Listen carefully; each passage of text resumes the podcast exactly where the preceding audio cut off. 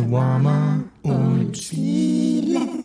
Hallo und herzlich willkommen zur 51. Folge von Shawarma und Spiele. Die letzte Folge ist irgendwie zwei Monate her oder vielleicht zwei Jahre. Ich habe jegliches Gefühl für Raum und Zeit verloren. Es war auf jeden Fall sehr, sehr lang. Eine sehr, sehr lange Pause, die natürlich äh, einen Grund hatte und es war, es war wild. Es war wirklich wild die letzten Tage und Wochen und ich denke, ich fange mal ganz von vorn an. Wieso war ich eigentlich jetzt so lange weg? Wieso kam so lange keine neue Folge Shawarma und Spiele? Die letzte Folge, da habe ich so ein bisschen davon erzählt, so zu Hause bleiben, die Krise, was ist passiert, bla bla bla bla bla. Ich meine, mittlerweile, ja, wissen wir alle Bescheid, müssen wir nicht lange groß drüber reden. Es ist einfach so, wie es nun mal ist. Und ich habe diese Folge online gehauen und kurze Zeit später trudelte dann Lou aus London bei mir ein und wir haben uns eigentlich darauf eingestellt, dass wir zwei Wochen uns verbarrikadieren. Es war aber auch so, dass es in vielen Bundesländern, unter anderem in NRW, noch keine Beschränkungen gab. Es gab keine Ausgangssperre, es gab keine keine Regeln, nichts. Es wurde nur einfach gesagt, ja, man soll vielleicht Abstand halten. Es gab halt kein Klopapier mehr und die Supermärkte waren so weit ähm, eigentlich so ausgerüstet, dass man halt immer Abstand halten musste, bla bli blub. Und wir saßen dann halt da und wir sind ganz, ganz fest davon ausgegangen, dass es eine Ausgangssperre geben wird, dass wir halt zwei Wochen lang nicht das Haus verlassen. Und dementsprechend habe ich mich dann auch ausgerüstet mit einem großen Einkauf und mich praktisch bereit gemacht, zwei Wochen nicht großartig das Haus zu verlassen oder die Wohnung. Aber es gab noch keine Beschränkung.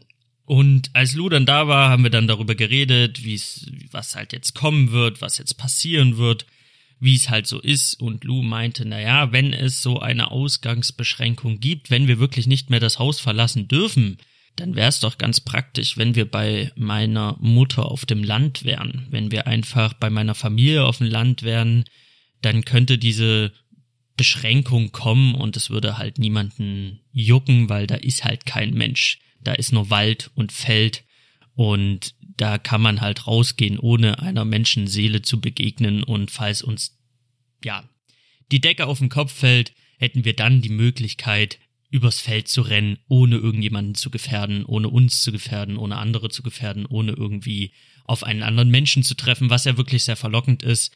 Besser als die 14 Quadratmeter, die ich hier in meiner WG habe, wo dann wirklich sehr viel Zündstoff ist. Und ich habe mit mir gehadert, ich habe gesagt, nee, eigentlich ist das nicht cool es gibt diese Regeln. Ich habe es ja auch letzten in der letzten Folge gesagt, bleibt zu Hause und darauf habe ich mich eigentlich auch eingestellt und gesagt so nee, man sollte vielleicht jetzt einfach mal ein bisschen vorsichtig sein, gucken so wie alles verläuft. Es ist sehr verlockend, aber vielleicht doch besser nicht. Und so stand das erstmal so im Raum. Und ich habe hin und her überlegt und mit meiner Mutter telefoniert und gefragt, ey, wie siehst du das? Was würdest du an meiner Stelle machen? Ist es irgendwie was, was man machen sollte, was man jetzt in dieser Situation machen sollte?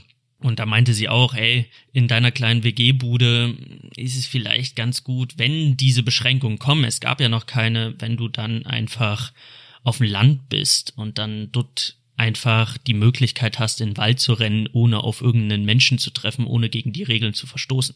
Und auch ein Arbeitskollege von mir hat seine Sachen gepackt und ist aufs Land zu seiner Familie gefahren. Und da habe ich mir dann gedacht, okay, wenn er das macht, wenn meine Mutter sagt, ey, komm, schieß los, habe ich kurzerhand meine Sachen gepackt und bin halt mit dem Auto aufs Land gefahren. Nach Sachsen, also sehr, sehr, sehr weit weg. Und ich habe mein Mikrofon nicht mitgenommen. Ich habe überlegt, mein Mikrofon mitzunehmen, aber habe mich dann für meine Handeln entschieden, was natürlich vom Gewicht her nochmal eine ganz andere Kiste war. Aber ich dachte mir, okay, du kannst ja ein bisschen Sport machen, wenn du dann dort zu Hause rumhängst und bin dann raus aufs Land gefahren. Dachte mir, okay, ist vielleicht die bessere Geschichte. Klar, ich habe letzte Folge noch groß darüber palabert, von wegen bleibt zu Hause, haltet euch an die Regeln und bin dann aufs Land abgezischt, so paar Stunden später.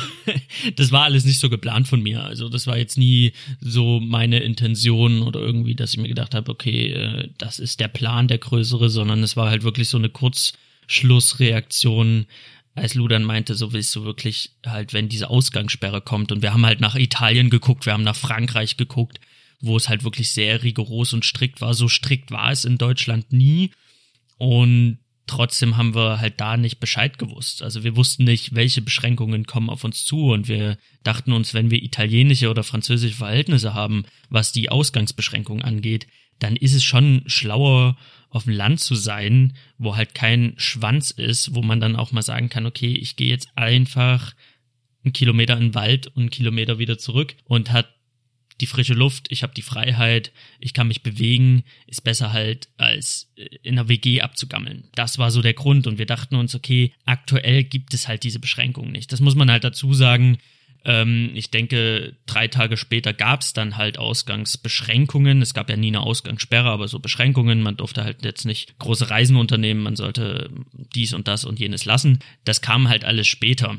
Und ich glaube, wir hätten das auch nicht gemacht, hätten wir halt, wenn, also drei Tage später hätten wir es dann halt nicht mehr gemacht. Dann wären wir halt nicht mehr losgezogen.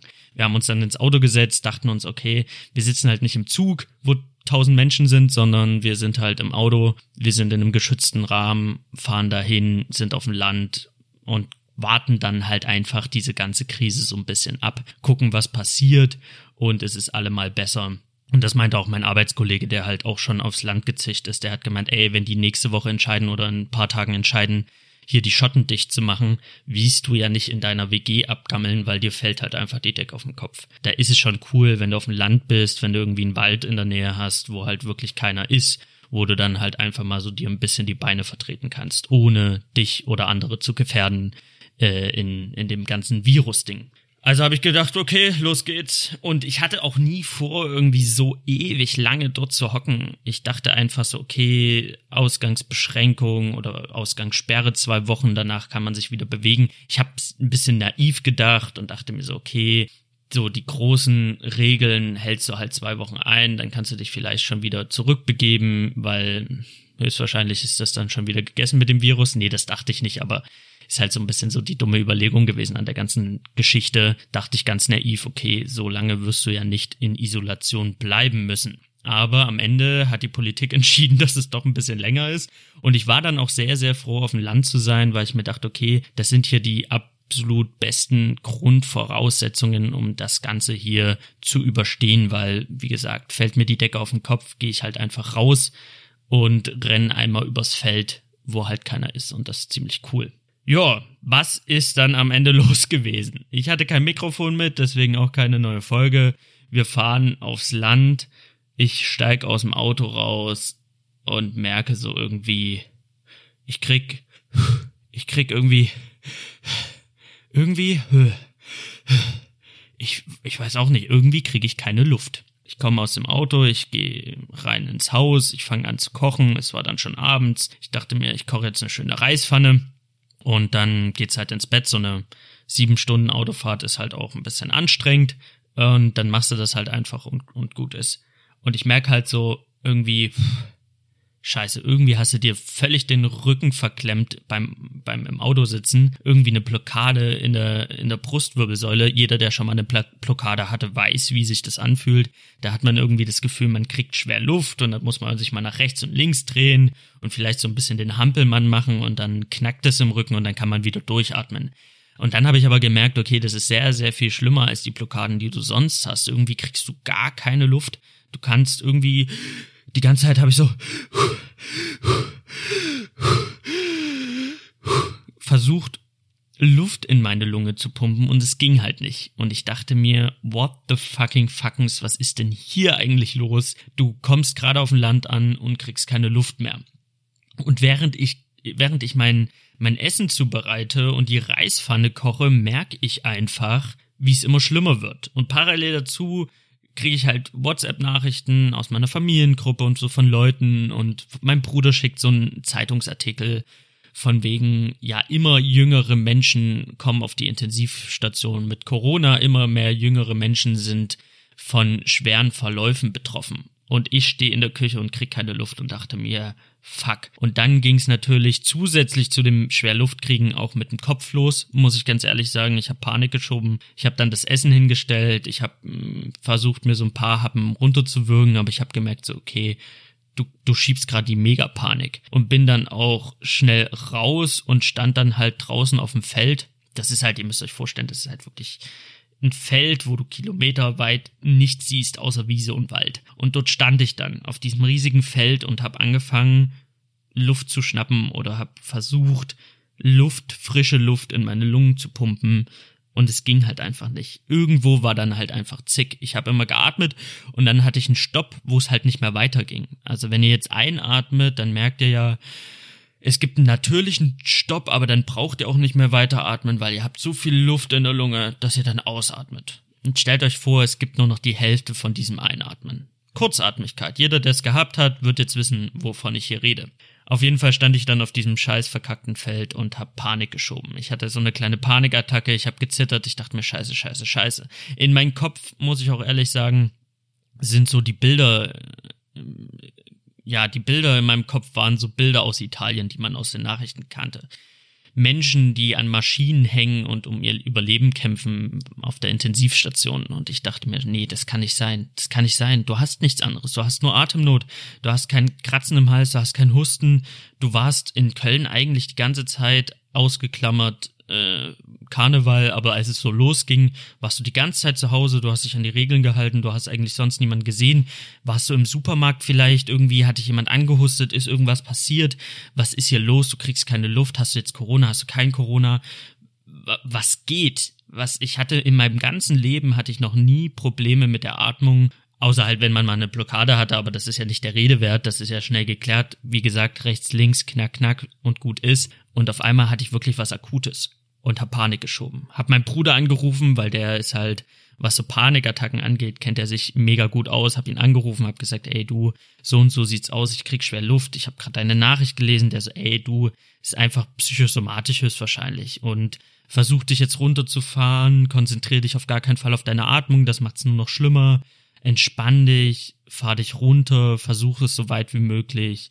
Am besten hörst du irgendwie Entspannungsmusik, legst dich ins Bett, und versuchst irgendwie den Kopf frei zu pumpen, weil jeder Gedanke jetzt macht's schlimmer. Das Konzentrieren auf die Atmung macht's schlimmer. Und er meinte auch zu mir, du überspringst ja keine Symptome. Wenn du kein Fieber, keinen Husten, kein, kein Halskratzen hast, hast du auch kein Corona. Also, also hat er so gesagt, wenn du jetzt einfach nur keine Luft kriegst, so, dann ist es einfach dein Kopf, der dir einen Streich spielt, weil du dich die ganze Zeit mit Nachrichten zupumpst, weil du die Bilder im Kopf hast, weil du die ganze Zeit liest, was da passieren kann und du hast jetzt einfach eine Panikattacke und gut ist. Und ich dachte mir schon so, das hatte ich noch nie, habe ich das jetzt, ich habe ja auch nie die Nachrichten gelesen und bin in Panik verfallen oder habe irgendwie Angst geschoben. Die Angst kam dann erst, als ich keine Luft mehr gekriegt habe. Mir kam das echt alles sehr komisch vor. Ich bin dann halt wieder ins Haus rein, habe mich hingelegt, wir haben gepennt und ich habe gemerkt, so am nächsten Morgen ging's eigentlich wieder. Also ich habe gemerkt, so okay, mit der Atmung Gut, dann war es halt wirklich nur so ein Panikding. Aber kaum war ich aufgestanden, bin runtergegangen, habe mir einen Kaffee gemacht, ging schon wieder los. Ich habe gearbeitet und gemerkt, so, okay, während ich Meetings hatte, während ich gearbeitet habe, kriegst schwer Luft. Du kriegst einfach keine Luft hier. Ich wieder raus, Lu geschnappt, Spaziergang an der frischen Luft, am Bach lang, dort am Waldstück lang, dachte mir, okay, atme die frische Luft ein, zieh sie richtig in deine Lungen und chill. So, wir waren spazieren, ich gehe wieder rein ins Haus, merk halt irgendwie so, boah, es läuft nicht. Es wird schlimmer, es wird weniger schlimm, aber irgendwie habe ich ständig diesen Stopp in der Lunge und es ist halt, es macht einen wahnsinnig, keine Luft zu kriegen und nicht zu wissen, wieso, weshalb, warum. Ansonsten habe ich mich pudelwohl gefühlt und dachte mir, okay, du ziehst jetzt hier weiter durch. Und dann haben wir weiter durchgezogen. Dann war ich schon fast eine Woche auf dem Land, habe ich mir gedacht, okay, du hast jetzt so viele Tage einfach keine Luft bekommen, du rufst jetzt Ärzte an.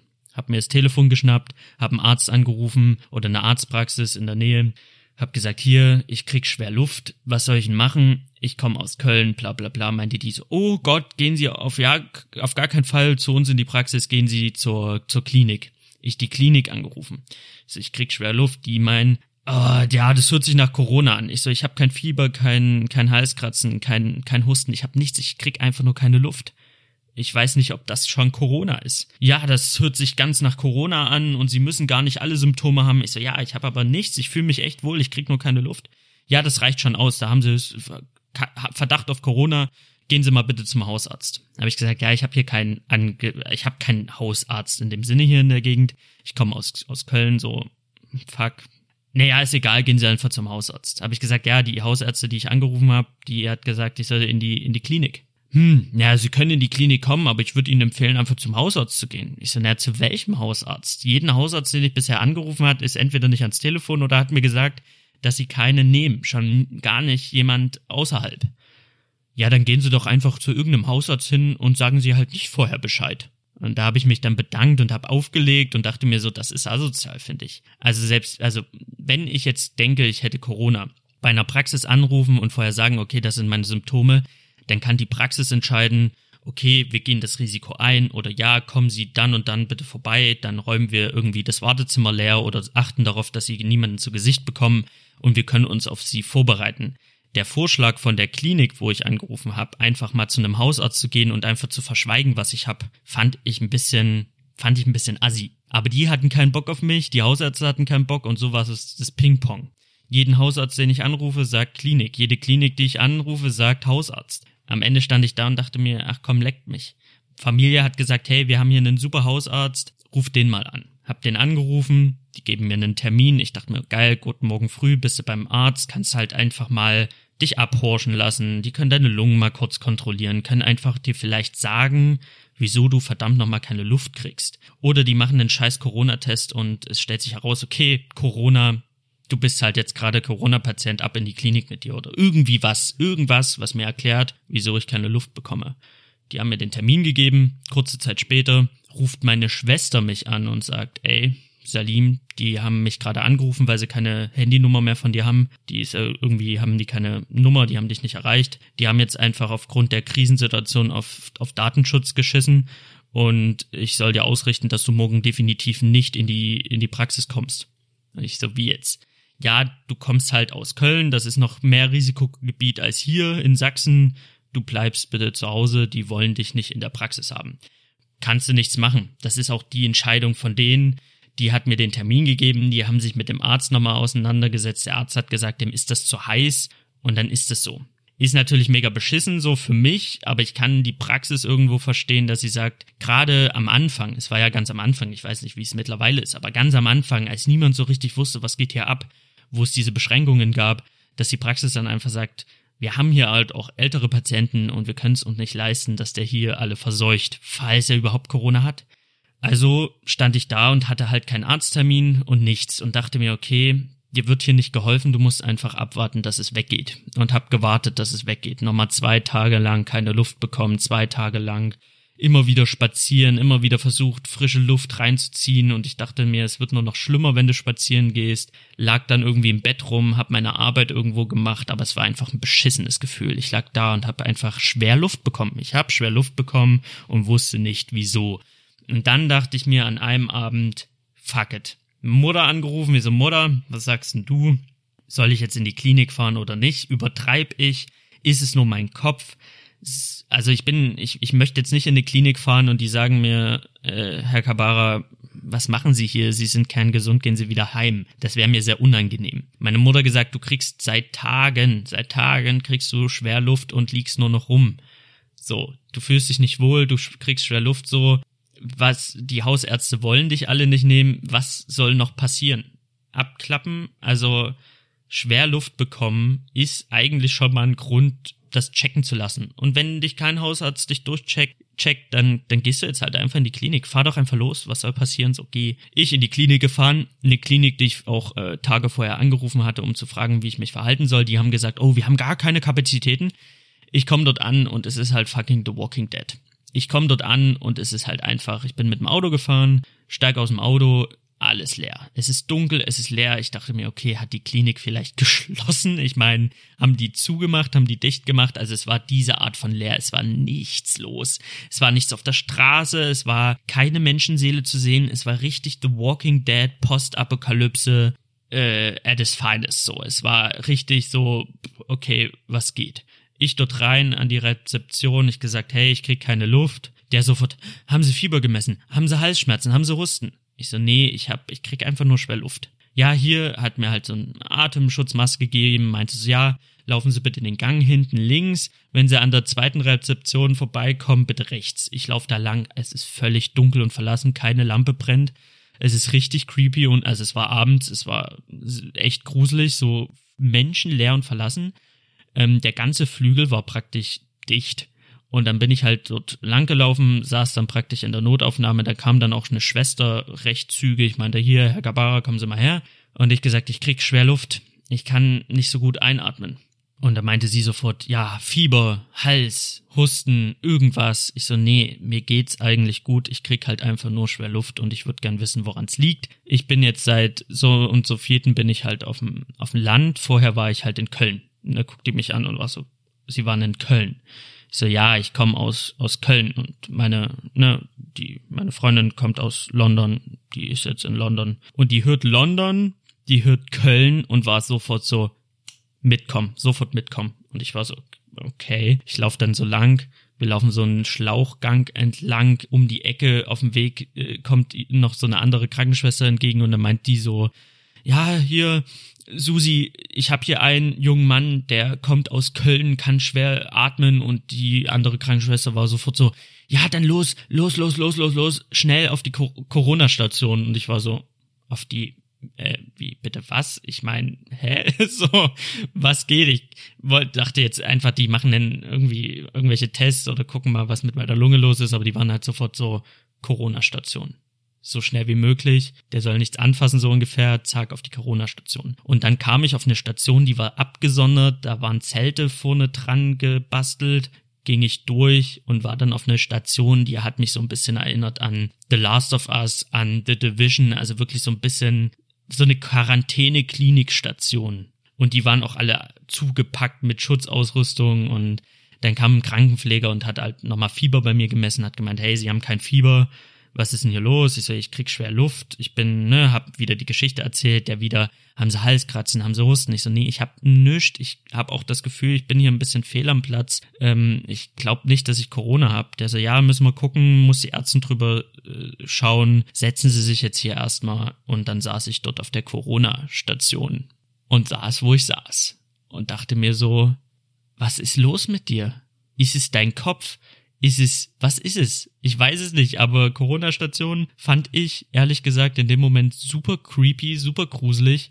Und ich saß da zweieinhalb Stunden in der, ja, in so einem, in so einem Zimmer alleine. Die haben mich wirklich abgesondert. Jeder neue Patient, der reinkam, wurde abgesondert. Und die haben dann halt geguckt und dann kamen halt auch irgendwie so zwei ältere Frauen und da haben die halt dann, die hatten Fieber, die hatten Halskratzen, die hatten Husten, die haben sich schlimm krank angehört und die wurden auch direkt getestet auf Corona und da haben die festgestellt, es ist nur eine normale Grippe und die durften dann auch wieder gehen, sollten sich aber ausruhen. Also die normale Grippe hat die halt völlig ausgenockt und die sind dann berechtigterweise halt direkt in die Klinik. Und ich saß in diesem Zimmer und während ich warte und warte auf diese Corona-Ärztin, merke ich, wie ich durchatmen kann. Und mein erster Gedanke war so, boah, fett, wie geil ist bitte atmen? Wie geil ist es einfach, tief ein- und wieder ausatmen zu können. Das ist ein fettes Gefühl. Mein nächster Gedanke war so, bist du eigentlich bekloppt? Du sitzt auf der Corona-Station und bist eigentlich kerngesund? Was ist hier los? Mein Handy rausgenommen, meiner Mutter geschrieben, ist Mutter, ich krieg Luft. Es ist alles in Ordnung. Ich sitze hier in diesem Wartezimmer und mir geht es gut. Da hat die gesagt, das ist jetzt nicht dein Ernst. Oder ich so, doch, ich, ich, vielleicht ist es wirklich einfach nur mein Kopf. Vielleicht bin ich einfach psychosomatisch am Start. Und da meinte sie, du hast zwei Optionen, entweder du ziehst es knallhart durch, sagst, hey, du wartest auf die Ärztin und sagst halt, was, was bei dir Phase ist. Oder du nimmst halt irgendwie, siehst du, dass du einen Hinterausgang nimmst, weil es ist schon unangenehm so. Ich gehe in die Klinik, erzähl hier groß, ich krieg keine Luft, sitz dort, krieg auf einmal Luft und dachte mir so, okay, moin, was ist hier los? Und dann kam auch die Ärztin, dann habe ich dann halt so nach zweieinhalb Stunden Wartezeit mit der Ärztin gequatscht, habe halt gesagt so, hey, ich bin auf dem Land, krieg keine Luft, eigentlich aus Köln. Sie natürlich sofort, ah, was machen Sie denn hier? Und da hab äh, hier auf dem auf dem Land so. Und da habe ich halt gleich gesagt, also es gab keine Beschränkungen, es gab keine keine Sperre, als ich mich auf den Weg gemacht habe. Also ich habe mich nicht gegen die Regeln verhalten, nicht gegen das Gesetz verhalten. Und da hat sie dann halt auch, also als ich dann so ein Gespräch, hat sie dann halt auch klar und deutlich so signalisiert, ah, okay, ich verstehe und alles gut so. Aber sie war halt erstmal, sie dachte halt, ich bin seit gestern da, so seit gestern auf dem Land und habe mich irgendwie äh, aus Köln geschlichen und bin da irgendwie quer durchs Land gefahren und habe da irgendwie gegen alle möglichen Regeln verstoßen, aber das war ja nicht der Fall. Und als sie das so gecheckt hat, hat sie da auch so ein bisschen, so, so auch so vom Ton her war sie dann nicht mehr so streng und da haben wir gequatscht, da habe ich gesagt, hier, äh, ich krieg halt einfach keine Luft auf dem Land. Ich weiß aber nicht, woran es liegt. Da meinte sie halt da, okay, Corona, wir gucken mal ihre Lungen oder ich höre mir mal ihre Lungen an. Sie hat sich die Lungen angehört, hat gemeint, okay, das hört sich hier alles ganz, ganz fantastisch an. Also sie sitzen vor mir, scheinen kerngesund zu sein, ihre Lungen hören sich top an. Ich so, ja, weiß ich selber, also brauchen wir jetzt auch nicht hier groß rumlügen oder so. Dachte ich mir so, ja, also was soll ich jetzt machen? Irgendwie den Todkranken-Meme ist ja auch scheiße. Ich bin da immer unfassbar ehrlich, was Ärzte angeht, weil ich mir denke, die können mir nur so helfen, indem ich halt einfach ehrlich bin, einfach sage, was Phase ist. Und da habe ich auch gesagt, also ich habe nichts. Ich habe nichts außer keine Luft kriegen. Und habe halt mit ihr gequatscht und im Gespräch kamen wir dann halt darauf, dass mein Vater Allergiker ist. Und da meinte sie, das hört sich nach allergischem Asthma an. Und das hat sie auch in ihren Bericht geschrieben, den sie mir dann am Ende mitgegeben hat und hat gesagt, okay, wir machen jetzt hier keinen Corona-Test. Wenn Sie Fieber bekommen, wenn Sie Halsschmerzen kriegen, wenn Sie irgendwelche anderen Symptome haben, kommen Sie bitte sofort wieder zurück. Dann testen wir Sie direkt. Jetzt gerade würde ich keinen Test machen, sondern Ihnen empfehlen, dass Sie sich so schnell wie möglich einen Arzt suchen und einen Allergietest machen weil sie vermutet einfach allergisches Asthma. Und ich komme aus der Klinik und denke mir, im besten Fall hat dir einfach dein Kopf Streiche gespielt die letzten Tage und du bist halt einfach ein Klobby. Das ist so der beste Fall.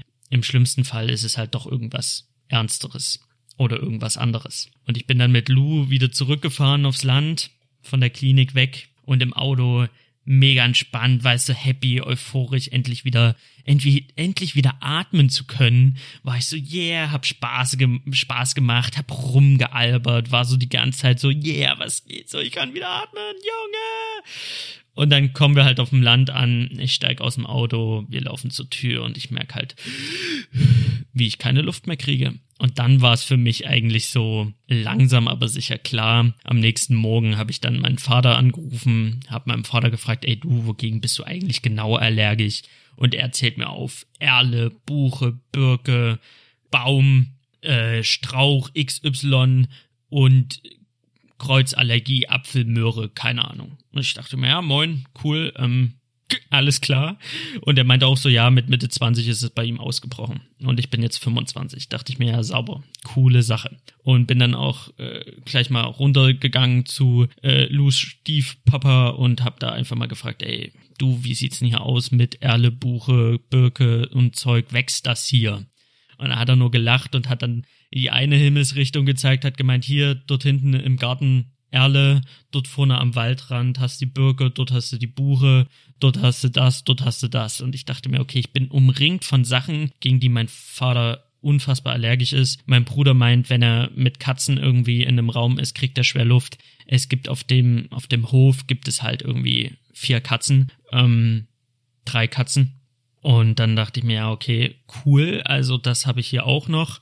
Und meine Tante ist halt gegen alles Mögliche allergisch, gegen alles. Also Kartoffeln, Apfel, dies, das. Pollenallergie hat sie vielleicht auch, weiß ich gar nicht. Also die ist auch schwere Allergikerin. Und mein Neffe hat tatsächlich Heuschnupfen. Also es ist in meiner Familie, zieht sich das so durch, dass jeder irgendwie eine Allergie hat. Und ich dachte mir, geil, dann hast du anscheinend eine Allergie. Das heißt, ich bin am Ende aufs Land gefahren, weil ich mir dachte, ganz cheesy, oh cool, wenn die dann die Regeln reinbuttern, dass wir uns nicht mehr rausbewegen dürfen, haha, dann bin ich so schlau im Kopf, dann bin ich auf Land und kann dann einfach übers Feld laufen.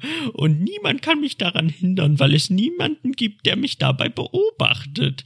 Ich bin ein Schlaupens und ich komme an und habe halt einfach mal anscheinend, ich habe jetzt keinen ärztlichen Beleg, aber so wie es aussieht, Hardcore-Allergie. Und als ich dann mal so die letzten Tage Revue passieren ließ, habe ich gemerkt, okay, du bist aufgestanden, hast dir einen Kaffee geholt, was war? Fenster offen, Tür offen, überall Luftzug, hast du die Scheiße irgendwie ins Gesicht gekriegt und eingeatmet und dann hattest du, wenn's die Pollen wirklich waren, Schwerluft gekriegt.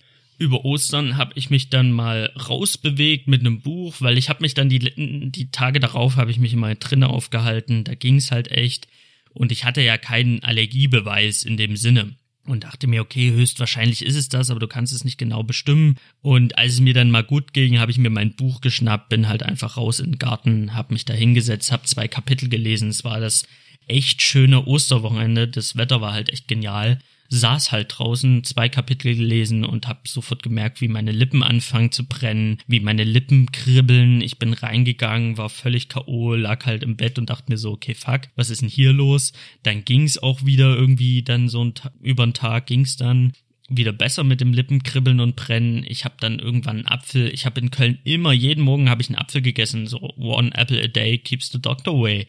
Und so wollte ich auf dem Land eigentlich weitermachen. Hab einen Apfel gegessen und hab gemerkt, wie einfach meine Kehle anfängt zu kribbeln wie Sau. Also es war einfach ein unangenehmes Kribbeln und Brennen, weil ich halt einen scheiß Apfel gegessen hab. Seitdem habe ich auch keinen Apfel mehr gegessen und hab so ein bisschen auf Zitrone und Orange umgestellt und dachte mir, okay, Apfel isst du so schnell nicht nochmal. Ich habe mich erinnert, als ich mal in Köln war, habe ich Kiwi gegessen, habe einen Hautausschlag bekommen, habe mir aber nichts weiter dabei gedacht. So, weil es mir ansonsten gut ging. Und jetzt hatte ich halt am, auf dem Land halt diese massiven Atemprobleme. Und immer wenn ich drinne war und darauf geachtet habe, einfach alles zu verbarrikadieren und die Fenster zuzumachen, ging das halt. Und da gehe ich halt einfach ganz stark davon aus, dass ich allergisches Asthma entwickelt habe im Laufe meines Lebens. Und das müsste ich jetzt mal prüfen gehen, demnächst irgendwie mal einen Arzt hier mir suchen in Köln, wo ich dann zu einem zu einem Arzt gehe, der mir vielleicht dann auch die Gewissheit gibt und sagt so ja okay, Sie haben Allergie gegen das, dies und jenes. Ich meine, ich habe mir aus der Apotheke dann mitbringen lassen, das Citricitin, das ist irgendwie so ein Antiallergikum, ähm, habe ich dann auch genommen und immer wenn ich das nehme, habe ich halt keine Beschwerden. Ich weiß nicht, ob ich jetzt wirklich spinne, aber mittlerweile glaube ich nicht, dass ich irgendwie eine Meise habe. Die habe ich andersweitig. Ich glaube einfach, ich habe halt tatsächlich eine Allergie entwickelt und als ich aufs Land gefahren bin, habe ich zum ersten Mal herausgefunden, dass ich diese Allergie habe. Hier in Köln hat sich das noch nicht so entwickelt, liegt vielleicht auch daran, dass in der Stadt jetzt nicht so viel wächst und blüht hier bei mir in der Nähe. Aber vielleicht merke ich jetzt auch in Köln, dass, dass es schwer fällt zu atmen. Dann muss ich halt wirklich zusehen, dass ich irgendwie nochmal einen Arzt kontaktiere. Ja, das war so mein Erlebnis. Es war ziemlich kacke, weil es ist einfach ein scheiß Gefühl, wenn man nicht richtig Luft kriegt und nicht weiß, woran es liegt. Jetzt habe ich irgendwie so, ja, eine Vermutung, die eigentlich, also jedem, dem ich das erzähle, alle sagen so, okay, no joke, es hört sich halt komplett nach Allergie an. Also, wenn das keine Allergie ist, was ist es dann? Ich hatte Augenkribbeln zwischendurch, die Lippen haben gebrannt und gekribbelt, ich habe keine Luft gekriegt, mein Vater hat es, mein Neffe hat's. Das ist halt anscheinend irgendwie in unserer Genetik irgendwo verankert dass wir früher oder später keinen Bock mehr haben auf Natur. Ja, das war so mein Erlebnis und ansonsten hatte ich halt kein Mikrofon mit, deswegen konnte ich keine Podcast-Folge aufnehmen, was mich sehr geärgert hatte, weil ich hatte jetzt gerade auf dem Land unfassbar viel Zeit, weil ich habe gearbeitet, als studentische Aushilfe bin ich dann auch auf 20 Stunden die Woche gelockt. Das ist generell so, ist egal, wo man arbeitet. Studentische Aushilfen arbeiten immer 20 Stunden die Woche. Das ist halt ganz einfach so, das hat ähm, arbeitsrechtliche Gründe und dann, ähm, also während der Studienzeit, also während das Semester läuft, ähm, außerhalb vom Semester kann man dann schon die 40 Stunden voll machen. Und in diesen 20 Stunden die Woche hatte ich dann dementsprechend Zeit, weil mein Semester auch nicht wirklich krass anlief. Also es fing schon an mit so Zoom-Meetings, also ich hatte dann ähm, einfach Meetings auf Arbeit mit meinem MacBook und dann bin ich rüber geswitcht und hatte dann einfach Vorlesungen von zu Hause aus über Cam, ähm, wo ich halt dann einfach auch gerade also bei Vorlesungen habe ich grundsätzlich immer so ein bisschen die Kamera ausgemacht, damit man nicht sieht, wie ich mir die die Eier schaukel und habe dann einfach Vorlesungen gehabt, parallel dazu halt Arbeit, aber in between und danach und davor hatte ich so scheiße viel Zeit, wie ich lange nicht mehr hatte. Ich habe euch erzählt, wie unfassbar beschissen dieses zweite Semester war. Und diese Krise kam es tut mir leid, das so zu sagen, weil ich weiß, dass viele darunter leiden und ich will diese Krise auf gar keinen Fall schönreden. Ich finde auch diese Hippies, die meinen, oh, das ist so entschleunigend, diese Krise, wir sollten das Positive sehen. Wann ist man denn so lange zu Hause? Oh, das ist so entschleunigend. Ja, äh, Lisa, das ist für dich vielleicht gerade du, äh, der, der, die studierende Lisa, die Lisa, die gerade irgendwie vom Job her sich im Homeoffice das Ganze gemütlich machen kann. Für die ist es vielleicht tatsächlich entschleunigend, weil ihr eigentliches normales Leben richtig krass ist. Aber wenn wir uns die Susi angucken im Tourismusbereich, die Susi, die vielleicht in einem Tourismusbüro arbeitet oder die Susi in der Gastronomie oder die Susi in zig anderen äh, Branchen, die halt gerade abkacken, für die ist es nicht entschleunigend.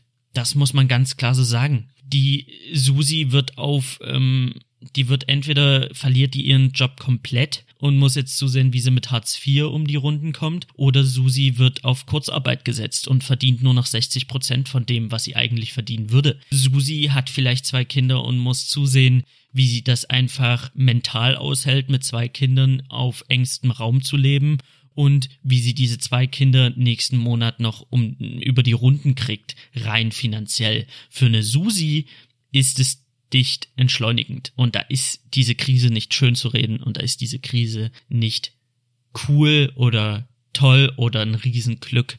Das muss man an der Stelle einfach mal ganz klar sagen, dass viele Leute gerade richtig hart gebimst werden in den Poppes von dieser Wirtschaftskrise, die einfach aufgrund dieses Virus gerade da ist.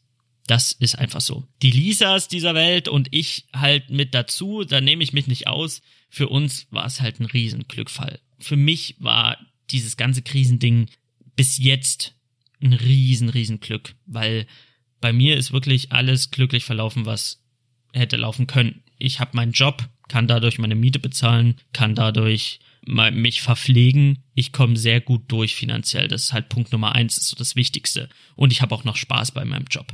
Das zweite ist, ich bin mit meinem Studium auf Kriegsfuß und gerade ist es mit meinem Studium super hart entspannt. Ich habe ein Kann-Semester. Kann-Semester heißt, ich muss nicht in die Uni. Die ist auch gerade geschlossen und alle Prüfungen, die ich habe, löse ich von zu Hause aus und wenn ich durch diese Prüfungen falle, wird der Fehlversuch nicht gewertet, weil es ist ein Kann-Semester und wenn ich das achte Semester, also das Zusatzsemester hinten dran hänge, ist es immer noch die Regelstudienzeit. Also mein Semester, also mein Studium geht sieben Semester lang. Wenn ich acht Semester brauche, zählt das trotzdem im Sinne von BAföG und etc. etc. als Regelstudienzeit. Das heißt, da ist es halt ein riesen, riesen Vorteil das Studium ist entspannt, das Studium ist gerade wirklich Chillemille, ich habe meine finanzielle Absicherung und ich habe so viel Zeit, wie ich lange nicht mehr hatte.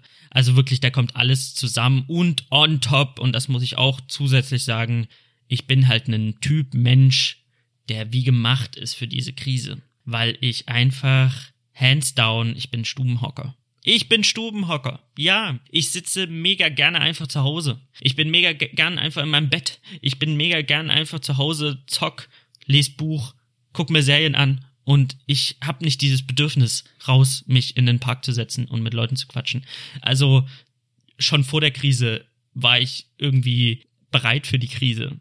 Das heißt, es war für mich mental jetzt nicht so die Belastung, wie es für andere war. Also ich kenne Leute in meinem Umfeld, die mir auch geschrieben haben, dass sie mental einfach zu kämpfen haben, dass sie rausgehen wollen, dass sie sich mit Leuten treffen wollen, das Feeling ins, in die Bar zu gehen, so. Für mich war es nicht verständlich, ich konnte das nicht nachfühlen, ich habe es einfach nicht gefühlt, weil ich einfach nicht der Typ bin, ich bin halt der gegensätzliche Typ, ich find's geil, einfach zu Hause sein zu können aber ich habe halt gerade diesen Menschen immer mal so geschrieben, habe gefragt, wie es denn geht, habe die mal angerufen oder habe irgendwie mal so ein bisschen so den Kontakt gesucht, einfach damit die irgendwie ja, ich wollte einfach da sein und habe da einfach so ein bisschen geschrieben, weil ich mir dachte, okay, du kommst halt super super gut mit der ganzen Situation klar, so bist auf dem Land, du hast mehr Glück, als du jemals in deinem Leben hattest mit all dem ganzen Scheiß hier, aber andere, denen geht's vielleicht gerade nicht so gut und da einfach mal so ein bisschen schreiben, ein bisschen, weiß ich nicht, ein paar Memes schicken, so ein bisschen Kontakt suchen, das äh, freut die vielleicht. Das war so ein bisschen die Idee dahinter.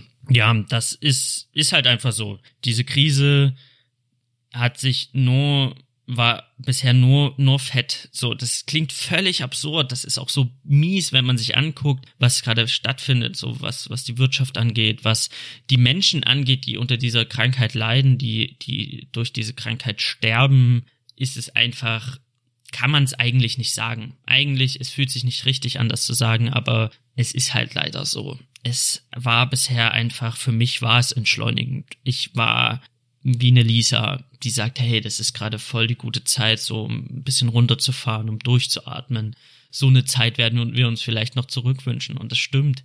Ich habe 1200 Seiten Buch gelesen und habe das nächste, den nächsten Wälzer von Ken Follett angefangen und habe schon wieder 1000 Seiten gelesen. So viel, so viel gelesen habe ich lange nicht mehr. So viel Zeit fürs Lesen habe ich lange nicht mehr gehabt.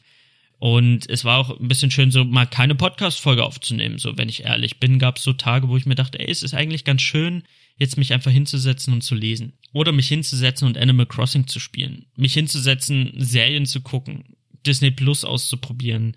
Das war einfach alles sehr entschleunigend. Ich musste nicht von Arbeit zum Studium hetzen, vom Studium zurück zur Arbeit, nach Hause hetzen, Studiensachen nachholen. Nee, das war alles nicht der Fall. Ich saß im Bett, lag im Bett und habe einfach erst gearbeitet und nach Feierabend habe ich einfach mein MacBook zugeklappt. Ich musste in keine Bahn steigen und erst nach Hause fahren, sondern ich habe den MacBook zugeklappt, habe meine Switch aufgeklappt oder das Buch aufgeklappt und habe einfach die Zeit genossen. Das ist halt so das Ding. Also ja, es ist eine schwere, schwierige Zeit, aber bisher hat sie mir nur in die Karten gespielt, wenn ich ganz ehrlich bin.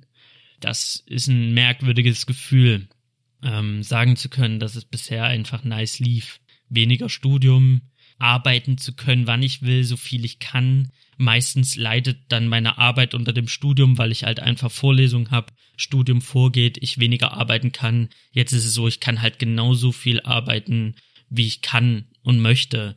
Und die Arbeit muss nicht dem Studium hinten anstehen, weil ich einfach nicht so viel im Studium zu tun habe. Also das lief schon alles fett und ich werde jetzt auch die Tage ähm, Podcast wieder aufnehmen. Ich habe mega Bock, wieder Podcast zu machen.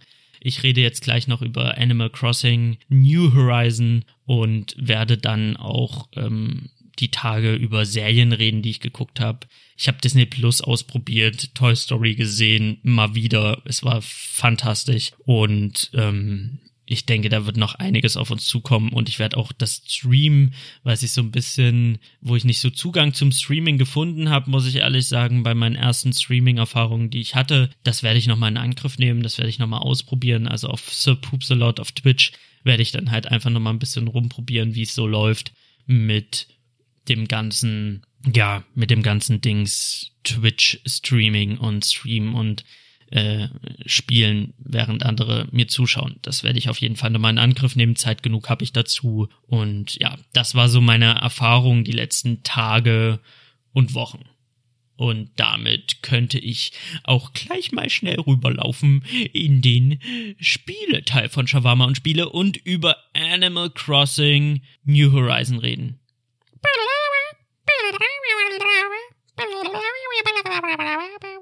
Animal Crossing New Horizon, das perfekte Spiel für deine Quarantäne. Wir haben's eigentlich an jeder Ecke gelesen. Selbst in den Mainstream-Medien wie zum Beispiel Zeit Online gab es einen Artikel, irgendwie Quarantäne und Fischen gehen, bla bla bla, irgendwie sowas in der Richtung.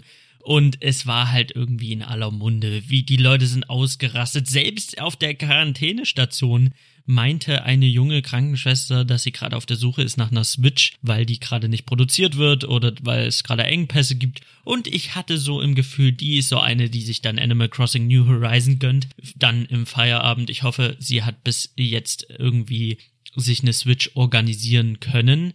Bei mir war es so, ich habe zu dieser ganzen Kiste Animal Crossing überhaupt gar keinen Bezug. Ich habe mich schon gewundert, als ich damals in dem Spieleladen gearbeitet habe, meinte meine Arbeitskollegin, sie spielt halt Animal Crossing und es, äh, auf dem, auf dem 3DS und es ist halt übelst geil und sie feiert das mega und ich habe sie dann so gefragt, so okay, worum geht's denn? Und sie meinte so, ja eigentlich um nichts. Du hast halt so dein Dorf oder du, du deine, deine Stadt und du triffst da Leute und ähm, es geht halt so, der Weg ist das Ziel. Und ich dachte mir so, okay.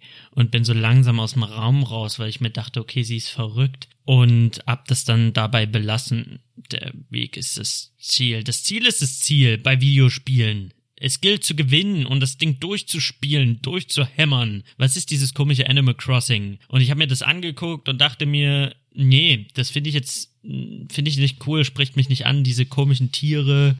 Äh, das ist alles so, dieser Look and Feel, das passt mir überhaupt nicht gut in den Helm und hab's dann auch gelassen und dann kam Animal Crossing New Horizon. Und während die Werbetrommel äh, lief und die ganzen ersten Tests rauskamen, hat Luis gefragt, wirst du dir das holen?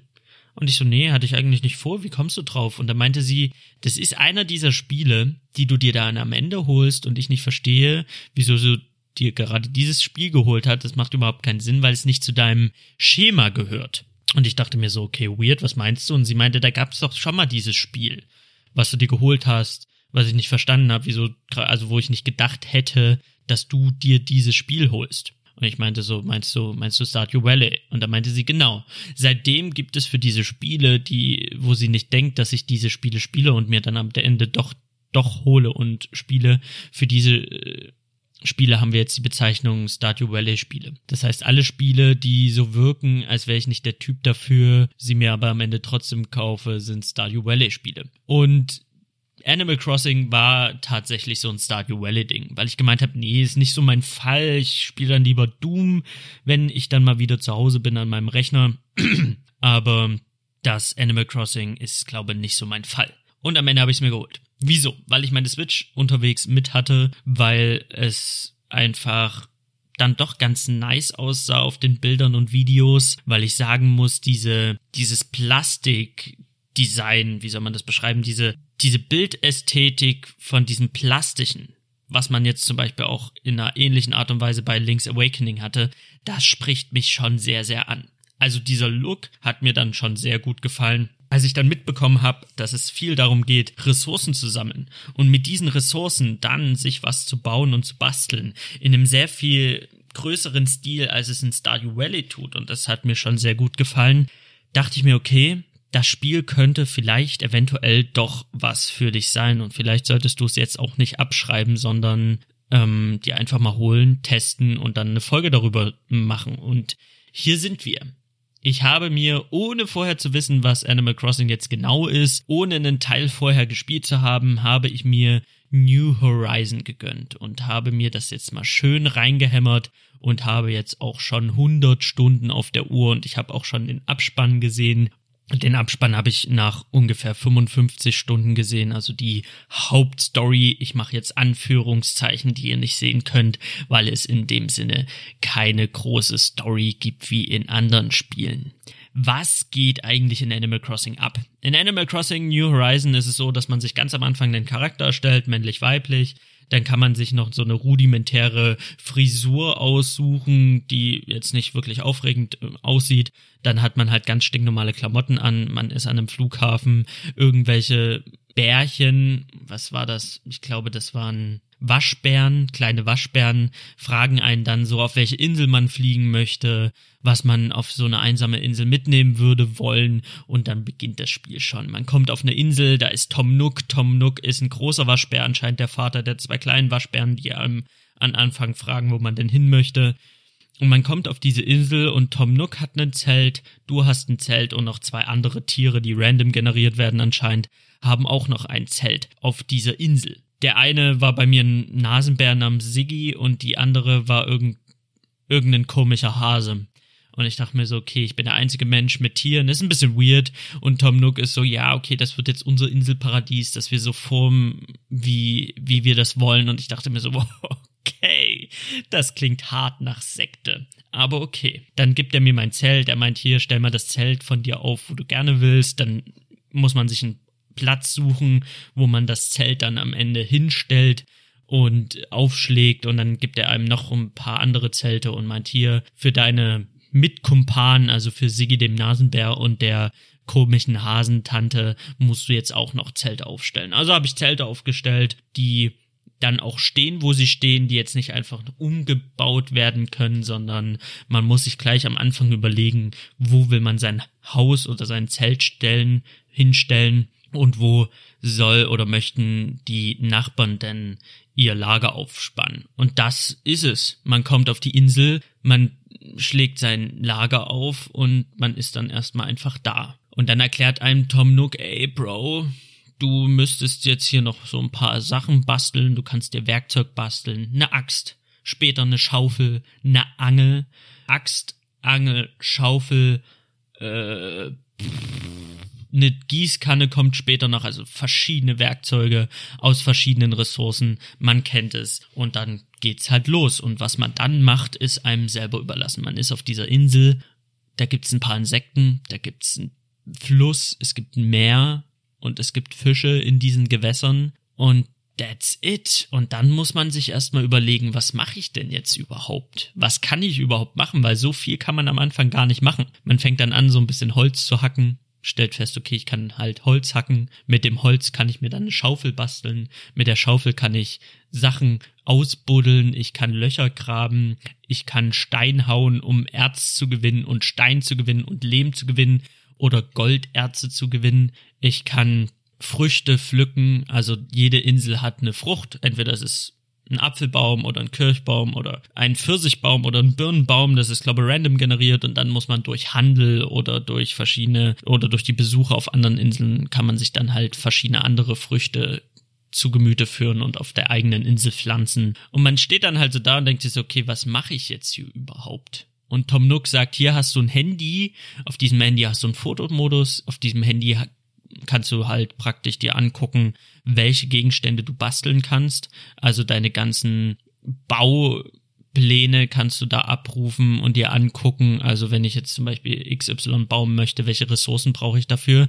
Und du hast das Nook-Meilen-Programm und diese Nook-Meilen kannst du dann halt als zweite Währung nutzen. Also es gibt einmal Sternis, das sind so Münzen und es gibt halt einfach die Nook-Meilen als Währung, diese zwei Währungen. Und Tom Nook sagt, okay, jetzt wo du hier bist, muss ich dir leider sagen, dass du schwere Schulden bei mir hast. Das habe ich dir vorher nicht erzählt, aber das Zelt aufschlagen, die Insel, auf die Insel kommen, das Flugticket, das hat alles Geld gekostet. Du schuldest mir 50.000 Sternis. Und man hat halt nicht ein Sterni in der Tasche und denkt sich so, okay, fuck, Bro, was wird der Waschbär tun? Wird er mich irgendwie abstechen, verprügeln? Wie hart Mafia ist dieser kleine stinkende Waschbär? Aber Tom Nook sagt einfach, ey, chill, Bro, du kannst es mir auch per Meilen zurückzahlen, 5000 Meilen, dann ist alles dir und wir sind quitt. Dachte ich mir, okay, guckst du mal, wie kriegt man Meilen? Und Meilen kriegt man für jeden Scheiß. Man pflückt eine Blume, kriegt eine Meile. Man äh, schlägt irgendwie Holz, man kriegt 100 Meilen. Man fängt einen Insekt, man kriegt 200 Meilen. Und mit jeder Tätigkeit, mit jedem Scheiß, den man macht und wenn es noch so billig ist, kassiert man Meilen. Also habe ich dann ganz schnell meine ersten 5000 Meilen zusammen gehabt und habe Tom Nook ausgezahlt und dann habe ich herausgefunden, dass man sich seinen Weg selber sucht, aber es immer irgendwie was zu tun gibt, das Spiel dadurch nicht langweilig wird. Interessant fand ich, dass wenn man das Spiel gerade in der Hand hält zum ersten Mal und anfängt zu spielen und man hat das Tutorial praktisch durch, man ist auf der Insel, dass es nicht so viel zu tun gibt, weil das Spiel mit Echtzeit funktioniert. Das heißt, wenn im echten Leben eine Stunde verläuft, verläuft auch im Spiel eine Stunde und Sachen brauchen einfach Zeit. Und man stellt dann ganz schnell fest, dass man alles, was man machen kann, gemacht hat und jetzt muss man erstmal warten, bis man wieder neue Sachen machen kann. Und dann muss man die Konsole vielleicht schon nach drei Stunden beiseite legen und warten, dass man wieder irgendwas machen kann. Weil ein Zelt aufbauen oder dann später irgendwelche Renovierungen oder Sachen bauen dauert halt einfach mal einen Tag. Dann stellst du irgendwie äh, ein Bauzelt hin und dann musst du einen Tag warten, dass da irgendwas entsteht oder du sonst irgendwelche Sachen in Auftrag gibst, um deine Insel zu gestalten und das dauert dann einfach einen Tag und dann musst du die Konsole beiseite legen und den Tag halt einfach abwarten. So, wie der Entwickler das halt möchte. Und dann habe ich halt schnell festgestellt, ich hatte übelst Bock, Animal Crossing am Anfang zu spielen, aber ich hatte halt ganz schnell alle Dinge gemacht, die ich bis dato machen konnte und hab's dann erstmal beiseite gelegt und dachte mir, okay, that's it. Und am nächsten Tag konnte ich ein bisschen mehr machen als am ersten Tag, weil ich neue Werkzeuge äh, bekommen habe, weil ich angefangen habe, irgendwie neue Sachen rauszufinden. Und dann habe ich die Konsole erstmal wieder weggelegt und festgestellt, okay, ich warte jetzt bis morgen, weil morgen kann ich dann ein bisschen mehr machen, als ich am Tag davor gemacht habe. Und das finde ich vom Konzept her sehr anders als andere Videospiele, weil bei Spielen ist es ja meistens so, dass man von Anfang an tausend Dinge machen kann und man schaltet sehr schnell sehr viele Dinge frei und dann kann man irgendwie gleich am ersten Tag, wenn man das Spiel bekommt, kann man sechs, sieben Stunden am Stück spielen und hat immer zu tun. Das ist bei Animal Crossing, wenn man es so spielt, wie der Entwickler möchte, nicht der Fall. Man bekommt das Spiel in die Hand und man spielt erstmal ein, zwei Stunden und dann kommt man einfach nicht weiter oder man, man ist dann halt einfach so, okay, ich kann schon jetzt noch was machen, aber ist alles nicht so aufregend, ich leg's erstmal beiseite, ich warte jetzt erstmal einen Tag ab und am nächsten Tag kann man wieder mehr machen als am Tag davor. Und umso mehr man spielt, umso mehr kann man machen, umso mehr Zeit am Stück kann man in dieses Spiel stecken. Und was kann man da eigentlich machen? Was ist das Ziel? Das Ziel, es gibt kein Ziel. Man baut seine Insel auf, man kriegt neue Bewohner, also neue Tierchen, für die man dann irgendwie Häuser bauen muss. Man kann Gegenstände basteln, man findet jeden Tag findet man am Strand eine Bauanleitung, eine neue, mit der man irgendwas basteln kann. Und so verbringt man halt die ganze Zeit das Spiel. Man begleicht Schulden bei Tom Nook, weil wenn das Zelt dann abbezahlt ist, schlägt er vor, hey, ich kann dir auch ein Haus bauen, wenn du willst.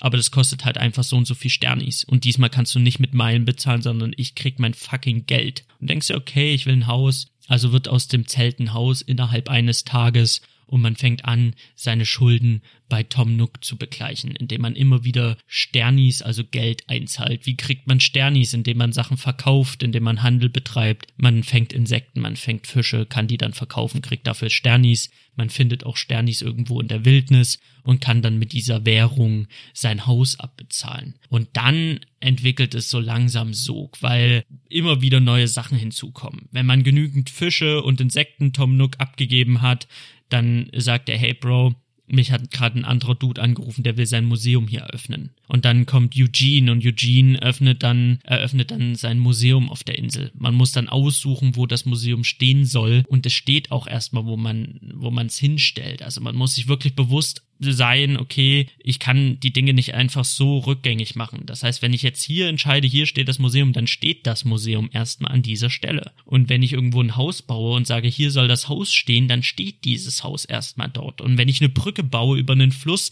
dann steht diese Brücke erstmal dort. Ich kann die nicht einfach wieder abreißen und eine, irgendwo neu hinbauen, sondern das ist halt erstmal so. Also baut man das Museum, dann fängt man an, alle Insekten, die man neu fängt, und es gibt halt so viele Insekten, alle Fische, die man neu fängt, alle Fossilien, die man ausgräbt, die dann zu Eugene zu bringen, ähm, und der baut daraus dann halt ein Museum und man kann alles, was man fängt, dann im Museum betrachten. Das Museum ist wirklich wunder, wunder, wunderschön und es macht wirklich Spaß, wenn man dann irgendwie so ein dickes, fettes Vieh gefangen hat, das dann einfach im Museum auszustellen. Und so verbringt man seine Zeit mit dem Fangen von Fischen, mit dem Fangen von Insekten, mit dem Ausbau des Museums. Und während man so spielt, kriegt man rechts und links irgendwie neue Sachen. Auf einmal bekommt man eine Leiter und kommt einfach an höhere Ebenen äh, auf der Insel. Man bekommt so einen Flüsse überqueren Stock. So ein Sprungstock kann man sich dann basteln aus Stöcken, mit dem kann man dann über die Flüsse springen und neue Gebiete auf der Insel erforschen und auch bebauen. Und irgendwann kriegt man irgendwelche anderen neuen Fähigkeiten, neue Werkzeuge. Am Ende hat man so einen großen Apparat an Werkzeugen. Man kann so viele Dinge tun. Man kann immer wieder zu Tom Nook gehen, fragen, hey, was sollen wir denn jetzt machen? Und nach 55 Stunden, 55 Stunden Spielzeit, 55 Stunden einfach irgendwie Holz fällen, Fische fangen, das Haus ausbauen, seinen ersten Tisch bauen, sein erstes Bett basteln, seinen ersten Kühlschrank kaufen, seine erste Bude gestalten. Nach 55 Stunden all diesen Scheiß machen, kommt Tom Nook und sagt, hey Bro, wir machen jetzt ein übelst geiles Konzert für KKK. Und dann kommt KKK auf die Insel, hält ein Konzert, der Abspann läuft, man hat das Spiel durchgespielt. Man ist so, okay. Ich habe jetzt 55 Stunden irgendwie Leute auf die Insel gelockt, indem ich die Insel irgendwie verschönert habe mit Blumenpflanzen, mit Gebäude für neue Bewohner bauen, für irgendwie den Garten richtig schön machen, damit die da gerne wohnen. Und jetzt bin ich durch mit dem Spiel. Und dann sagt Tom Nook nach dem Abspann, hey, ich gebe dir eine neue, eine neue App für dein Handy, das Umbau-App-Tool, und du kannst jetzt Terraforming betreiben. Das heißt, du kannst jetzt Flüsse neu legen, du kannst Berge bauen, du kannst Ebenen bauen, du kannst jetzt die Insel so wie du gerne willst neu bestücken. Du kannst halt wirklich jetzt, wenn der Fluss dir nicht passt, dann legst du diesen Fluss um. Wenn dir der Berg dort nicht passt, dann machst du diesen Berg oder diese Hügelgruppe, machst du halt einfach kaputt und baust eine neue hin. Du baust, wie du gerade lustig bist, kannst du deine Insel bauen und gestalten. Und dann dachte ich mir fett, nach 55 Stunden fängt dieses Spiel gerade erst an. Und ich habe jetzt 100 Stunden gespielt oder sogar schon mehr als 100 Stunden und muss sagen, es ist einfach nur, nur fett. Das muss man einfach sagen. Es ist ein unfassbarer Spaß. Es ist nicht zu beschreiben, wieso es so viel Spaß macht. Es ist halt dieses Stardew Valley Ding. Du fängst halt an mit einem Zelt und du fängst an, irgendwie drei Bäume zu fällen. Daraus machst du dir halt eine Schaufel und noch eine bessere Axt und mit der besseren Axt fällst du noch mehr Holz und mit dem Holz baust du dir dann dies und das. Du fängst halt wirklich an mit nichts und Stück für Stück baust du dir was auf und Stück für Stück wird deine Siedlung größer. Am Ende ist es nichts anderes als das. Es ist du, du hast eine Siedlung aus drei Zelten und auf einmal dort, wo Zelte standen, stehen auf einmal wirklich gestandene Häuser aus Ziegelsteinen und dann baust du einen Garten und machst den Garten schön, du pflanzt Pflanzen an, du pflanzt Bäume an, die du dann abernten kannst. Du kannst so viel machen und es ist einfach so fett. Ich habe das so oft gesagt, dass viele Dinge, die ich an Videospielen liebe, ich liebe es einfach als kleiner Wurm anzufangen und dann übelst krass, der übelst krasse Krieger zu werden oder als kleiner Pups anzufangen und dann immer übelst krasser und stärker zu werden. Das ist halt einfach eine große Motivation. In Animal Crossing hat man das nicht. Man hat keinen Endgegner, man hat keine Feinde, es gibt keinen kein Verlieren, aber trotzdem, man beginnt als kleiner Furz, der nichts anderes hat, außer einen Stein und einen Stock. Und dann ist man ein Typ, der halt einfach Baupläne hat und sagt, okay, ich baue mir jetzt hier einen riesigen Wasserfall und in der Mitte des Wasserfalls wird dann meine Wohnung stehen und meine Wohnung werde ich dann mit einem schönen steinernen Gartenzaun versehen und da werde ich mir einen Pool hinbasteln und dann noch eine Gartenecke und da werde ich noch auf den Gartenstuhl werde ich dann noch das hinstellen und ich werde noch einen kleinen, ein kleines Open Freiluftcafé basteln an der Stelle. Oh, der Fluss ist im Weg. Ich bastel den Fluss um. Und ehe man sich versieht, baut man, baut man, baut man, baut man, baut man. Und es sind 100 Stunden um. Und ich muss auch feststellen, immer wenn ich das Gefühl hatte, so, okay, jetzt macht's gerade keinen Bock, jetzt habe ich gerade keinen Bock, Holz zu fällen, ich habe gerade keinen Bock, irgendwelch irgendwelchen Mist zu machen, weil es ist dann schon sehr rudimentär. Man fängt halt immer an, irgendwie Bäume zu hacken, Fische zu fangen, Insekten zu fangen, irgendwelche Fossilien auszugraben. Irgendwann wird's halt rudimentär, dann fängt's halt an, weniger Bock zu machen. Aber dann liege ich da im Bett, schlaf ein und denk mir vorm Einschlafen, Moment, das wäre echt nice, das zu bauen. Und am nächsten Morgen wache ich auf und denke mir, okay, was brauchst du dafür? Du möchtest jetzt einen chinesischen Garten bauen oder so einen asiatischen Wohlfühlraum. Dazu brauchst du die äh, China-Asia-Mauer. Das ist so, eine, so ein Bauplan, den ich gefunden habe. Und vielleicht wäre es ganz cool, wenn du Bambus hast. Also habe ich geguckt, wo kriege ich Bambus her. Ich habe einer Freundin geschrieben, die halt äh, auch das Spiel spielt, ob sie Bambus hat. Sie meinte, hey, du versuch mal irgendwie auf andere Inseln zu kommen, um dir Bambus zu holen. Und ich dachte mir, okay, dann baust du hier den Bambus hin, dort machst du irgendwie eine Flussecke, dort machst du dies und dort machst du das. Und so entsteht Stück für Stück diese Insel. Und immer, wenn man gerade mal so keinen Bock mehr hat, hat man vielleicht eine Bauidee und denkt sich, okay, das will ich jetzt bauen. Und so baut man das. Man baut es und dann legt man die Konsole weg und es ist halt auch super entspannt, es ist super ruhig, es gibt keinen Stress, keine Feinde, keine Gegner, kein nichts. Es gibt nur dich und deine Kreativität. Ich muss auch sagen, was mich ein bisschen immer so ein bisschen an pimmelt ist, ich habe halt nicht diese krasse Kreativität. Also ich baue meine Insel, denk, das ist super fett, dann gucke ich im Internet und merke so, okay, du bist halt ein kleiner Junge im Sandkasten und die waren Baumeister da draußen, die machen Sachen und die haben kreative Ideen. Das ist so abgefahren, was die aus ihren Inseln machen, das kann ich halt nicht. Also ich komme selber nicht auf diese überkrassen Ideen. Ich habe immer so meine Ideen, dann pflanze ich da mal ein Bäumchen, da pflanze ich dort mal ein bisschen Bambusstrauch, da backe ich da mal so eine kleine Chill-Out-Area hin, dort mache ich mal den Garten schön, aber diese diese riesigen Bauprojekte, die manche starten und was Leute aus ihren Inseln machen, das ist halt so abgefahren. Da fehlt mir dann immer ein Stück weit die Kreativität. Also so richtig krass, krank, fett mache ich das halt nie. Muss ich halt ganz ehrlich sein.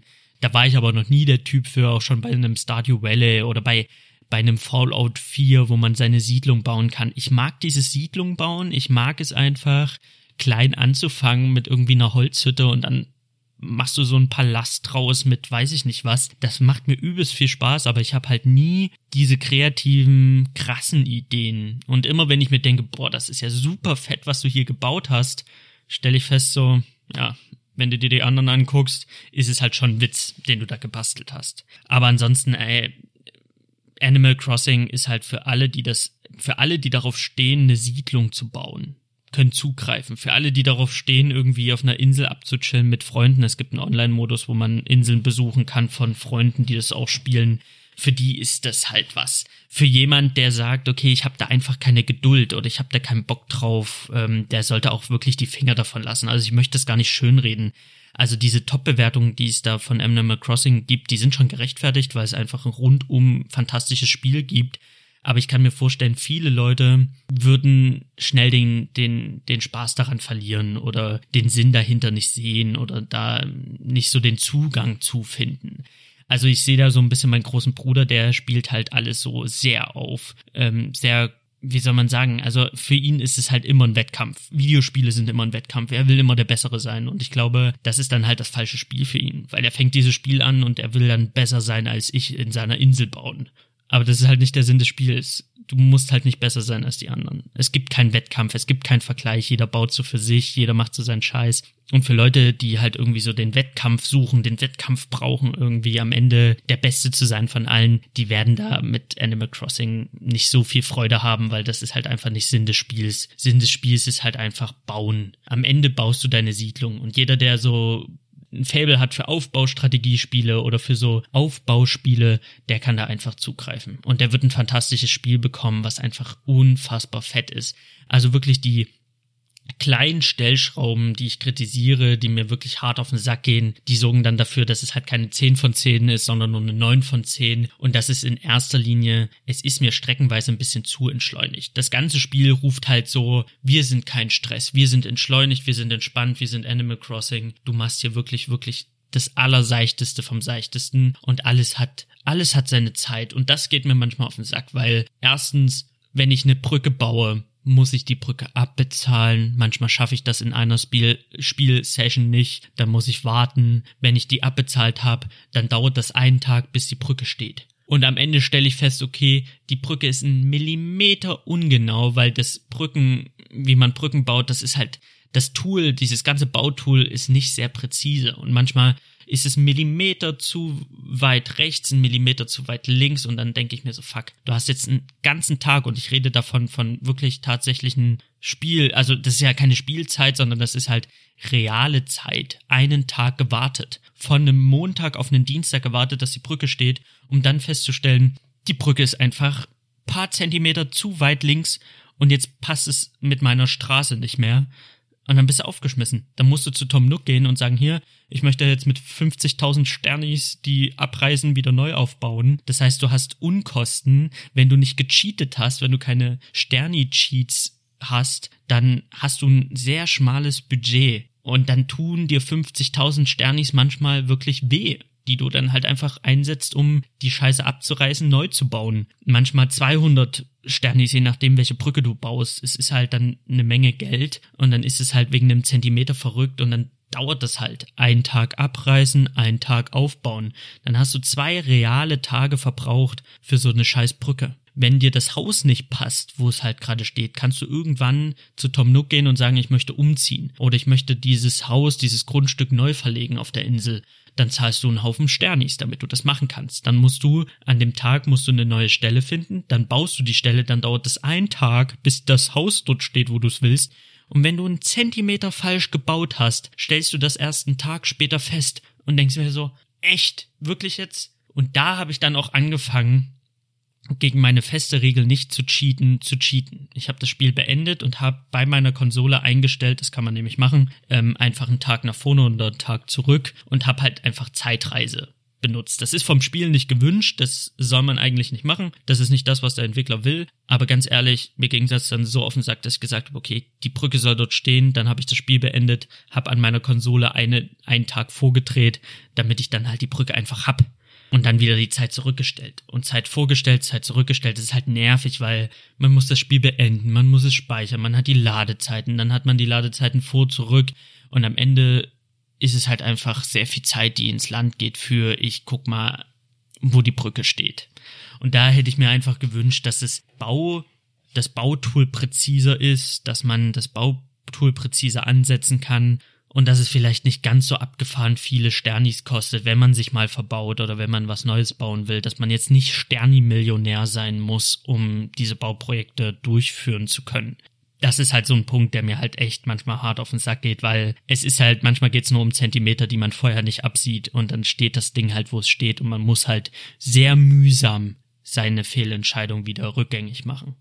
Eine andere Sache wäre für mich halt auch, dass wenn man Sachen bauen möchte, mehr als nur eine Sache bauen möchte, man muss erstens zum Bauen immer zu einer Werkstatt, also zu so einem Werkstatttisch, den man sich dann irgendwann mal selber bauen kann, den kann man platzieren, wo man gerne will, aber dann muss man jede Sache, die man baut, einzeln bauen. Es gibt kein Stückzahl bauen. Und das nervt mich, weil ich, wenn ich zum Beispiel geile Fische fangen möchte, brauche ich einen Köder und den Köder muss ich herstellen aus Muscheln. Das heißt, ich muss erstmal am Strand Muscheln sammeln. Das dauert. Ehe da so eine Muschel aufploppt und ich die ausgegraben habe, da vergehen gut mal 20 Minuten, wo ich einfach nur Muscheln sammle. Und diese Muscheln muss ich dann in Köder verwandeln. Und ich kann nicht an dieses Werkzeugding mich stellen und den Bauprozess in die Wege leiten und dann sagen, okay, ich habe 20 Muscheln und aus diesen 20 Muscheln möchte ich 20 Köder basteln. Das macht das Spiel nicht. Das Spiel macht 20 Muscheln, 20 Mal auf Bauen klicken. Das klingt jetzt irgendwie so, okay, wo ist das Problem? Das Problem ist, Köder anklicken. Möchtest du den Köder bauen? Ja, möchte ich. Okay, dann kommt dann die Animation, wie er was baut. Yippie, ich habe einen Köder. Möchtest du einen Köder bauen? Ja. Yippie, ich habe einen Köder. In der ganzen Zeit, die ich jetzt gerade gesprochen habe, haben wir zwei Köder gebaut. Von 20. Und dann geht's wieder los. Möchtest du einen Köder bauen? Yippie! Du hast einen Köder! Und das geht 20 Mal. Die ganze Zeit hast du diese Bauanimation. Die ganze Zeit hast du Yippie! Du hast einen Köder! Und das hast du 20 Mal. Das heißt, es kann gut sein, wenn du mal wirklich Sachen am Stück produzierst, dass du halt wirklich die ganze Zeit die A-Taste hämmerst, hämmerst, hämmerst, damit du mal 20 Köder hast, damit du vielleicht 20 mal ein Buchregal baust, das, was du dann wieder für viel Geld verkaufen kannst bei in deinem Laden, also es gibt so einen so Inselladen, da kannst du halt Sachen verkaufen und die haben dann manchmal so, okay, wir kaufen heute Bücherregale äh, für den doppelten Preis dir ab und dann baust du halt Bücherregale. Und wenn du dann 20 Stück bauen möchtest, ist es immer so, du, du, du, du, du, Yippie, du hast ein Bücherregal.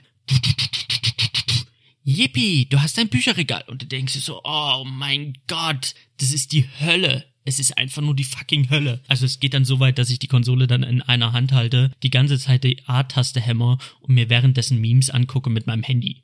Und das kann ja nicht Sinn der Sache sein. Also Stückzahlproduktion, das wäre nice. Die Werk, also es ist auch unfassbar umständlich, Werkzeuge zu wechseln. Wenn ich eine Axt in der Hand habe und ich sehe, da ist ein Insekt, was ich fangen will, dann muss ich auf meinen Köcher zurückgreifen. Dazu kann man sich, irgendwann kann man sich einen Werkzeugrad kaufen, dann hat man die Option. Aber selbst da muss ich sagen, dieses Werkzeugrad, was man aus so vielen Spielen kennt, ein Klick, Grad öffnen und mit dem anderen Stick wählst du das dann aus, ist bei Animal Crossing nicht so einfach, weil du drückst die obere, den oberen Analogstick, dieses das, das Kreuz. Nee, Quatsch, Analogstick, sag ich. Den Digital, das Digi-Kreuz. Klickst du oben einmal, dann musst du mit dem linken Analogstick das Auswählen bestätigen. Normalerweise wäre es ja sinnvoll, wenn du mit dem linken Daumen den, den, das Rad öffnest, mit dem linken Daumen das Rad öffnest, dass du mit dem rechten Analogstick das Werkzeug auswählst und nicht linkes Rad öffnen, linker Stick auswählen. Also Es ist halt alles auf den linken Daumen verlagert, anstatt auf den rechten Daumen. Versteht ihr, was ich meine? Also man muss halt den, das Kreuz drücken, das Digi-Kreuz, ein Klick und dann muss man mit dem Analogstick links auswählen, obwohl man mit dem linken Daumen das auswählt. Also man hat halt alles auf den linken Daumen gelegt, anstatt auf den rechten. Das sind so Nuancen, die fucken einen jetzt nicht beim ersten Mal ab, aber irgendwann denkt man sich so, fuck, wieso ist es denn so unfassbar umständlich, diese scheiß Werkzeuge zu wechseln zwischen Axt, Leiter, Köcher, Schaufel, ständig muss ich irgendwelche Tastenkombis drücken. Es ist einfach ungeil. Irgendwann mal, das sagt einem nicht das Spiel, das muss man dann googeln. Kommt raus, okay, wenn du halt den das rechte Steuerkreuz drückst und das linke Steuerkreuz drückst, dann kannst du halt hin und her seppen. Je nachdem, wie du in deinem Beutel die Werkzeuge angeordnet hast, kannst du dann halt Schnelltaste hin und her klicken. Aber der hält halt ständig sein Werkzeug in die Luft und ist so, yeah, eine Schaufel, yeah, eine Angel, yeah, eine Leiter. Und das ist halt, es dauert halt super lange, durch seine Werkzeuge durchzuklicken. Und das nächste Problem ist, wenn man angeln geht, wenn man Insekten fängt, wenn man äh, irgendwas macht, ständig alles, was der Typ oder die Spielfigur in die Hand nimmt, ist so, yeah, ich habe eine Muschel gesammelt. Yeah, ich habe einen Karpfen gefangen. Yeah, ich habe eine Gottesanbeterin gefangen. Und du bist so, okay, cool, du musst es mir nicht jedes Mal sagen. Weil gerade wenn man Köder sammelt, jedes Mal, wenn man eine Muschel ausgräbt, aus die man Köder macht, sagt er, cool, ich habe eine Teppichmuschel. Ja, okay, cool. Also es gibt auch einen anderen Text, wenn man zum ersten Mal etwas sammelt, dann ist es so, uh, oder ja, cool, es ist was Neues, hier, das habe ich neu gefunden, neu gesammelt. Es gibt aber das Problem, dass es nicht nur bei den neuen Sachen ist, sondern jedes fucking Mal. Ich finde, wenn man einmal eine Muschel ausgräbt und diese Muschel hat man noch nie zuvor gesammelt und er sagt, hey, guck mal, ich habe diese Muschel neu gesammelt, dann weiß man, ah, okay, die hatte ich halt noch nicht, mal sehen, was ich damit machen kann aber er muss mir nicht jedes Mal sagen, dass er eine scheiß Muschel gefangen hat. Jedes Mal grabe ich eine Muschel aus und er sagt, guck mal, eine Teppichmuschel. Und es kommt immer wieder diese Animation, wo er diese Muschel in den Bildschirm äh, zeigt und sagt, guck mal, eine Muschel. Und das verzögert dieses Spiel und das entschlackt dieses Spiel, äh, entschlackt es nicht, sondern es entschleunigt dieses Spiel zum Unerträglichen. Das muss ich ganz einfach sagen. Da ist halt wirklich mein größter Kritikpunkt, dass diese Entschleunigung manchmal viel zu übertrieben ist und es einem einfach auf den Sack geht, weil man nicht einfach so mal einen Köder sammelt. Man sammelt nicht einfach mal 20 Köder, sondern das ist wirklich ein Arbeitsprozess. Der Arbeitsprozess wäre aber wesentlich angenehmer, wenn man halt einfach Dinge vereinfachen würde bei Nintendo. Also, das ist halt wirklich, finde ich, ein Riesenproblem an dem Spiel, weil es halt einfach nervt das nichts Entschleunigendes, wo man sagt, ah, okay, das, ich bin das von anderen Spielen nicht gewöhnt, wo immer alles schnell, schnell, schnell sein muss. Nee, es ist einfach unnötig umständlich. Und da verliert das Spiel einfach seine Punkte, wo es sonst für mich perfekt wäre. In dem, was es sein möchte, wäre es für mich eine 10 von 10, wenn es halt nicht so bis zur absoluten Nervtötigkeit entschlackt. Entschlackt, sage ich immer. Bis zur Nervtötigkeit entschleunigt wäre das ist halt so der Kritikpunkt, der große, den ich habe. Ansonsten habe ich euch schon verraten, für wen dieses Spiel auf jeden Fall was wäre, für wen ihr nicht. Und damit habe ich schon wieder viel zu lange geredet. Ich gehe jetzt erstmal raus. Wir sehen uns dann, also nicht raus im Sinne von, ich gehe vor die Tür, weil äh, ich bleib lieber zu Hause. Im Sinne von, ähm, ich gehe jetzt erstmal raus aus der Folge, bearbeite die und lade sie dann hoch. Und dann sehen wir uns in der Folge 53 von Shawarma und Spiele. Und damit habe ich wieder alles gesagt, was ich sagen wollte. Ich wünsche euch einen wunderschönen Morgen, einen wunderschönen Mittag, einen wunderschönen Abend. Wann auch immer ihr das hört, lasst mir eine Rezension auf iTunes da. Schreibt mir unter Shawarma und Spiele unter meinem Instagram-Account oder ihr guckt mal bei Sir Poopsalot in Twitch, falls ich da mal streamen sollte. Ansonsten tschüssi und bis bald. Shawarma und Spiele.